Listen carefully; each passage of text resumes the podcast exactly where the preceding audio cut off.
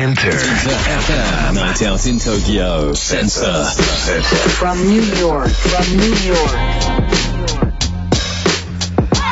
金曜夜9時あっという間ですね。本当に皆さんも今夜もついてきてくれてありがとう。DJ のカートゥーンです。 InterFM Sensor Night Out in Tokyo。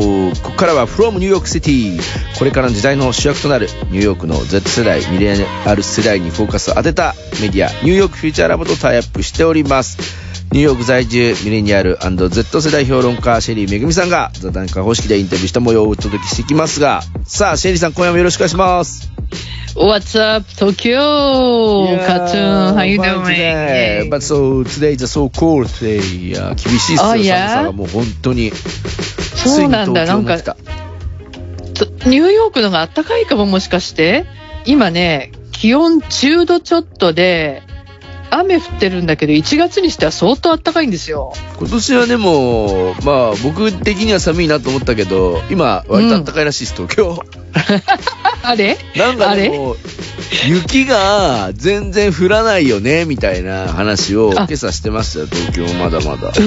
あの、ニューヨークも全然降らないんですよね。うんうんうんなんだかね、うーん、ね、グローバルウォーミングとか思っちゃいますけどね。でもそのなんかディディザスターな天候はもう収まったんですか、ニューヨーク。収まってないんですよ。今日もね、雨降ってて、で、あニューヨークはいいんですけど、アメリカ南部結構荒れ模様でね、竜巻なんかが起きてるみたいですね。まあ、その辺は心配ですね、やっぱり。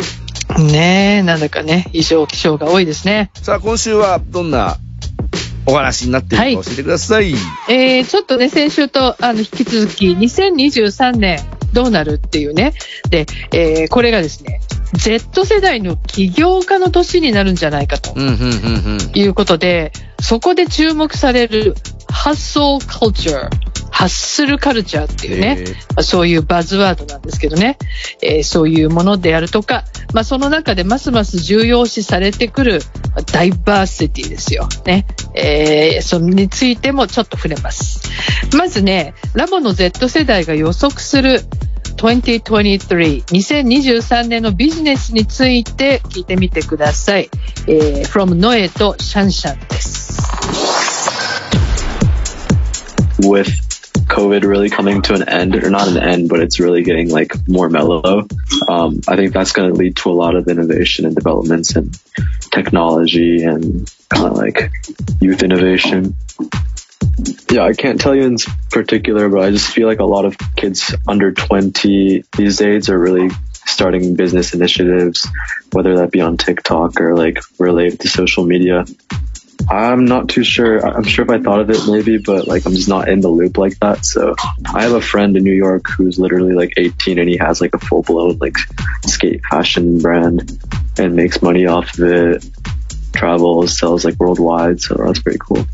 コロナが収束に近づき完全になくならなくても状況が和らぐ中で今年は多くのイノベーションや技術の開発が進み新たな世代が育つと思うんだ何がとははっきり言えないけれど10代がビジネスのイニシアチブを取っていくと思う TikTok や他の SNS のプラットフォームを使ってね僕自身はそういうグループに属していないからわからないけれど僕のニューヨークの友達は18歳でスケートボードのファッションブランドを起こし世界中を旅しながらお金を儲けているなかなかクールなことだと思うよ in terms of business, I do notice that uh, there was there are starting to be a lot of kids who are going into social media, trying to expand themselves and and you know sell themselves to create a brand. And I think that's amazing because you know that's something not everyone could do. But at the same time, I feel like it's starting to become this type of like um, idealized type of like career where kids all, including my, my sister, I asked her like what she wants to be, and she's like, oh, maybe I'll become a YouTuber. And you know, I was just telling her like, yeah, that's good and all if you have a stable source of income coming in because it's such a not stable. It's not a stable job. It's not a stable career. And, and like you know, including that, I have friends around me who are saying that you know we work so hard that you know we will never amount to as much wealth as those influencers influencers will get. But I think that's just something that you know 2023 might end up sort of like populating. 私も多くの子供たちがソーシャルメディアを使ってブランドを立ち上げビジネスを始めていることに気づいていたわ。これは素晴らしいことだと思う。誰にでも始められるビジネスだしね。でも同時にそのことが理想像として持ち上げられすぎてはいないかなとも思う。私の妹もそうなんだけど将来何になりたい？と尋ねると YouTuber だという。だから私はこう答えたの。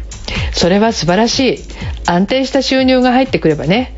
でもそれは安定した仕事ではないしキャリアでもないんじゃないかしら。私の周りの友達もそうだけどそれが分かっているから YouTuber ほどの富は得られないと知りながらとにかく勤勉に働いている。でも今年はそういうソーシャルメディアのビジネスがどっと増えるんじゃないかな。さあ、シェリーさん、YouTuber のお話も出てますし、まあ本当にこのはい。SNS を使ったビジネス、ね、Z 世代にとっては、まあ必須の、なんていうの、ものにはなってんだなっていうのは感じましたけどね。なんていうかね、もうインスタにお店が本当に増えて、うんうん。みんな結局最近インスタで買ってるみたいなね、はいはいはいはい。もうファッションとかをね、いやーもうなんか変わったなって感じしますよね。インスタからね、直接すぐ購入サイトに止めるんで、そうまあホームページもいらないっていマーケットうことになってますしね。うん。ねえ。まあ、そういうことで YouTuber だけじゃなくて、まあそういうね、起業家と、まあいろんな起業家いますけれども、うんそういうのがね、今年は増えるんじゃないかと。で、ある世論調査では、大学生の過半数がね、去年1年間の間に起業を考えたんですね。ええー、そうなんだ。すごい。うん、しようかなと。でか、また別、そう、また別の調査では、Z 世代の3分の2が起業したい、または実際にしようと考えているっていうええね。ー、これもすごい。すごいんですよ。で、まあなんで今こんなに起業したくなったのかっていうと、やっぱりね、パンデミック大きいと思うんですね。うんうんいろいろ気がついたわけですよ。リモートになったりとかね。そういうことで、まあ、くじごじじゃない働き方ができるとか、自分が好きなことに人生の時間を費やしたいとか、あとね、社会のために役立つ仕事を自分で作ると。それから、まあ、ワークライフバランスであったりとかね。あと、たくさん働いて早く引退できるんじゃないかっていう、まあ、そういうううんなんかリリタイアね、うんしたいと、まあそういう人も。で、まあこういう理想とは別にね、必要に迫られて起業する人もいますよ。パンデミックでね、職がなくなっちゃったと。まあそういう人もいますけれども、いずれにせよ、さっきカトゥーンが言ったみたいにもう起業のためのツールはいっぱいあります。もうね、ネットでね、もうインスタとかもアマゾンもあるし、あとデポップっていうね、あの、ヴィンテージの、えー服販売サイトですね。そう、あの、売ったり買ったりする。うんそう、これもね、あの、いわゆる若い人たちに起業するチャンスを、あの、与えたいっていうことで、そういう機能がね、ついてるんですね。うん、ネットフリックスで俺見ました。なんかね、デポップじゃないけど、やっぱこう、古着をこう、なんかこう、売買して、起業するみたいな。なんかああいうのもやっぱ影響するんでしょうね。みんなができる。ねドリームカムですな。そうですね。あとスニーカーをね、売ってる人もいっぱいいるしね。まあ、でもこういう人たちを、まあ、あの、全部ひっくるめて、まあ、発想をしてるっていうわけ、ハッスルしてるね。ハッスル。カルチャー。カルチャー。そう。もう、こうなるとね、起業家はもうくじごちどこじゃなくて、常に働いてるみたいなね。まあ、そういうふうになるわけなんだけど、これ面白いなと思うのは、少し前にお話しした、Z 世代、クワイエットクイッティングしてるんだよと。うんうんうんね、あんまり頑張れないトレンドがあるんだよっていう、言ってましたねいましたけど、うんこれ全く逆の動きですよね。ね、両極端の。あの、たまあ、それも一つの Z 世代のと、あの、ひあ特色の一つなんだけれども、でも、なんか割と理由は一緒だったりするわけよね。なんだけど、行く方向が逆になってるっていう面白い動きだなというふうに思いますね。で、まあ実際にはただね、この企業もなかなか、ハッスルもなかなか大変みたいで、えーシャンシャンの身近にいるね、ファッションの起業家について聞いてみましたので、ちょっとチェックしてください。さあ、それでは座談会様子聞いてみましょう。はい。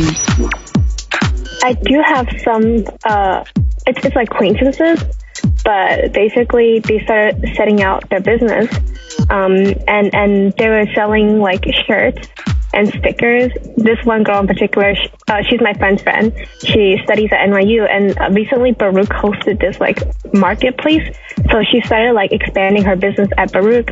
I went to check up on her, and I saw her, you know, her her um, goods, and she was selling like cute ducks.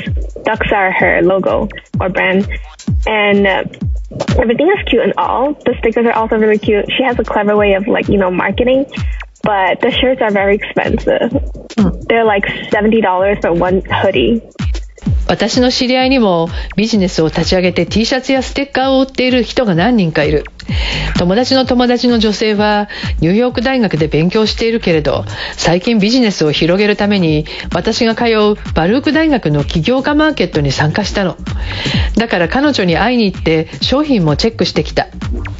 彼女のブランドの商品には可愛いアヒルがロゴにあしらわれていて全部可愛いものばかり。特にステッカーが可愛いけどこれはマーケティング用みたいでもシャツはすごく高いフード付きパーカーが70ドル日本円で9000円以上もする And then I was talking to her, and she was telling me about how, like, you know, it takes a lot for her to put up, the, put out these merchandises, and in order for it to be sold and for her to make a profit, she has to increase the price. And so I feel like that's one thing new business owners are having a difficult time because they're trying to pull money out of their pocket to make goods, and and in order for that um, to make any profit out of it, they have to raise the price up, which is very different from like fast industry, like fast fashion industries, where you know clothing are very cheap because they have a huge factory um, where they can make clothes.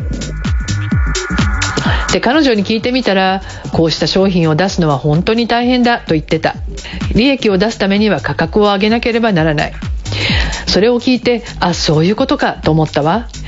ビジネスを立ち上げたばかりの人は商品を作るために自分でお金を出さなければならない。それで利益を出すためには価格を上げなければならない。いわゆるファッション産業とは全く違うということ。ファストファッションが安く売れるのは巨大な工場で大量生産できるからということなのよね。やっぱり、シェリーさん、日本でも、こう、うん。Z 世代の若い子たちっていうのは、と店舗を持たないアパレルとか化粧品とか、はい。ジュエリーのブランドやっぱいっぱいやっていて、その子たちがやっぱり、こう、なんつうか、潰れて、コロナで大変に潰れちゃったスペースで、たまにポップアップスペースのショップをやったりとか、そこにこう、インフルエンサーの、こう、人たちを呼んで、なんかね、ライブで、こう、ライブコマースみたいなのやったりとかしてるのありますよ、日本でも。ねえ、やっぱりそういうもう時代なんですね。うん。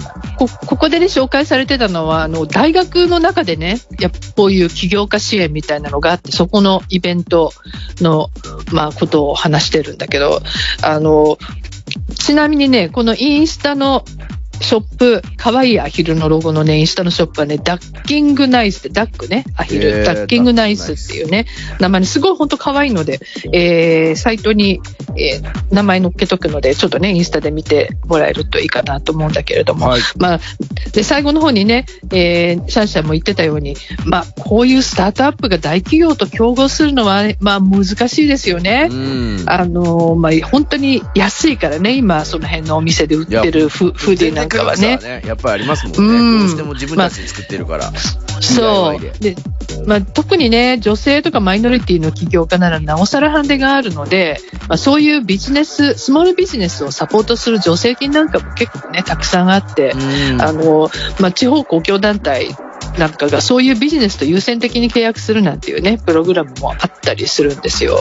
だけどね、このスモールビジネスのパワーっていうのは本当に、あの、もうちょっと見くびれないなっていうか、先週ほら私ラスベガスの CS にはいはいはい参加したじゃないですか。どうだったんですか？ね、北米最大のテクノロジーの祭典なんだけどもね、テックのスタートアップがもう1000社以上参加してるので、うわすごい。本当に。すごいんですよ。これ世界中から集まってるんだけども。対全部見切れないけど、なんかこう、ジャンルに分かれてたりとかですよね。そうそう。もうね、ものすごい広い会場にドカーンとあるんですね。うん。もう足が棒になりますよ。これ全部見てたらね。端から端で行こうとどれくらいかかるんですか？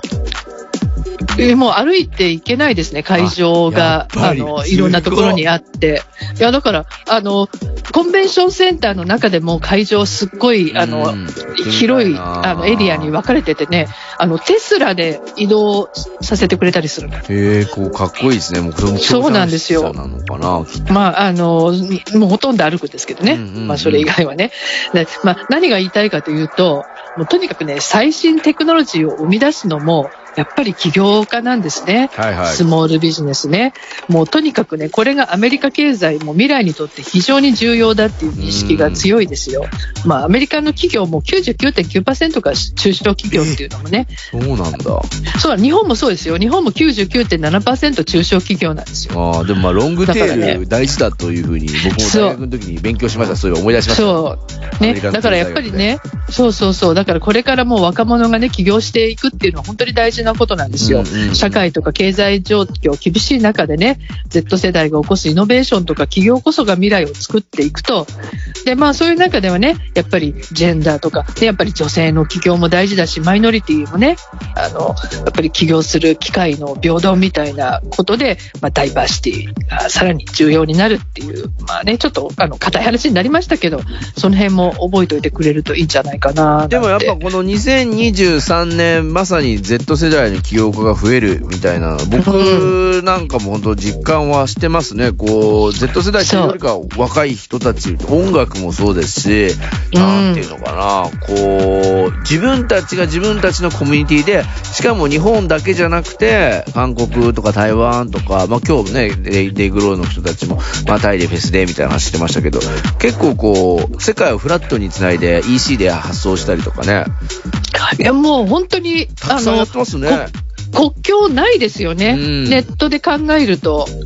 だからもう普通なんだと思いますね。でもそれ増えそうですね、より。ねえそう。で、特に面白いのはね、あの、うちのラボの子たち割と二十歳以上なんですよ。うんうんだからね、いや、やっぱりこれからの10代はすごいよ、みたいな感じでね。あの、二十歳の子20たちが代が10代すごいっつって。じゅ10代すごいすげえみたいな、もうそういう世界どうどうどうなんでしょう。いや、もう面白いなと思いますね。はい。だって YouTuber もね、子供の YouTuber もたくさんいるし、人気でさ、お父さんとお母さんよりも NFT アートもそうだけど、そういうお子さんたくさんですもんね。でも自分でお子さんがやってるわけですもんね、絵描いて。そうなんですよ。だからもう10歳とか12歳ぐらいでね、そろそろなんか起業を考えますみたいなね。そうですよね。もうそういう、そういう子たちがどんどん出てくるっていう、もう、あの、やっぱりね、YouTube の影響なんかもね、あると思うんだけれね、ども。すごいです。いやー、もうこれからどうなっていくんだろう。これは面白いなと思いまね、すねぜひ注。目していきたい話題うんです。さあ、来週はどんな話になるでしょうか、シェリーさん教えてください。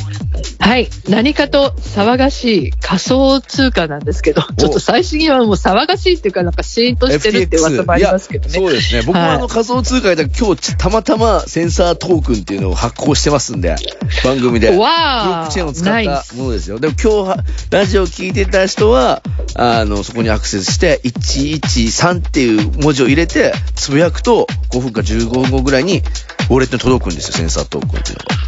いいじゃないでですか。それが何どうどうなるかはまだね、売買できないトークになってるので、それを持ってると、例えば、カーテンのイベント行ったらドリンク一杯、あの、それは交換できたりとか、なるようなものに今後していきたいっていうので作ってるんですけど。あーいいですね。とってもナイスですね。もう、あの新しい経済作ってます頑ね張。ってやってます、センサねえ。まあ、あの、そういうね、動きを、まあ、いろいろありますけど、今ね、あの、アメリカ Z 世代がどういうふうに受け止めてるのかとめちゃくちゃ聞きたい、それ。はい、そのお話を来週はお届けします。さあ皆さんもぜひ、ニューヨークフューチャーラブのホームページにはいろいろと、今日のもそうですけれども、過去のもね、ありますから、シェリーさん。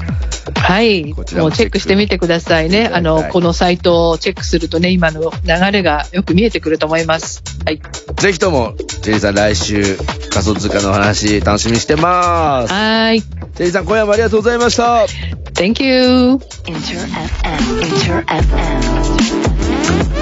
Sensor. Sensor. Inter FM. Sensor. Sensor.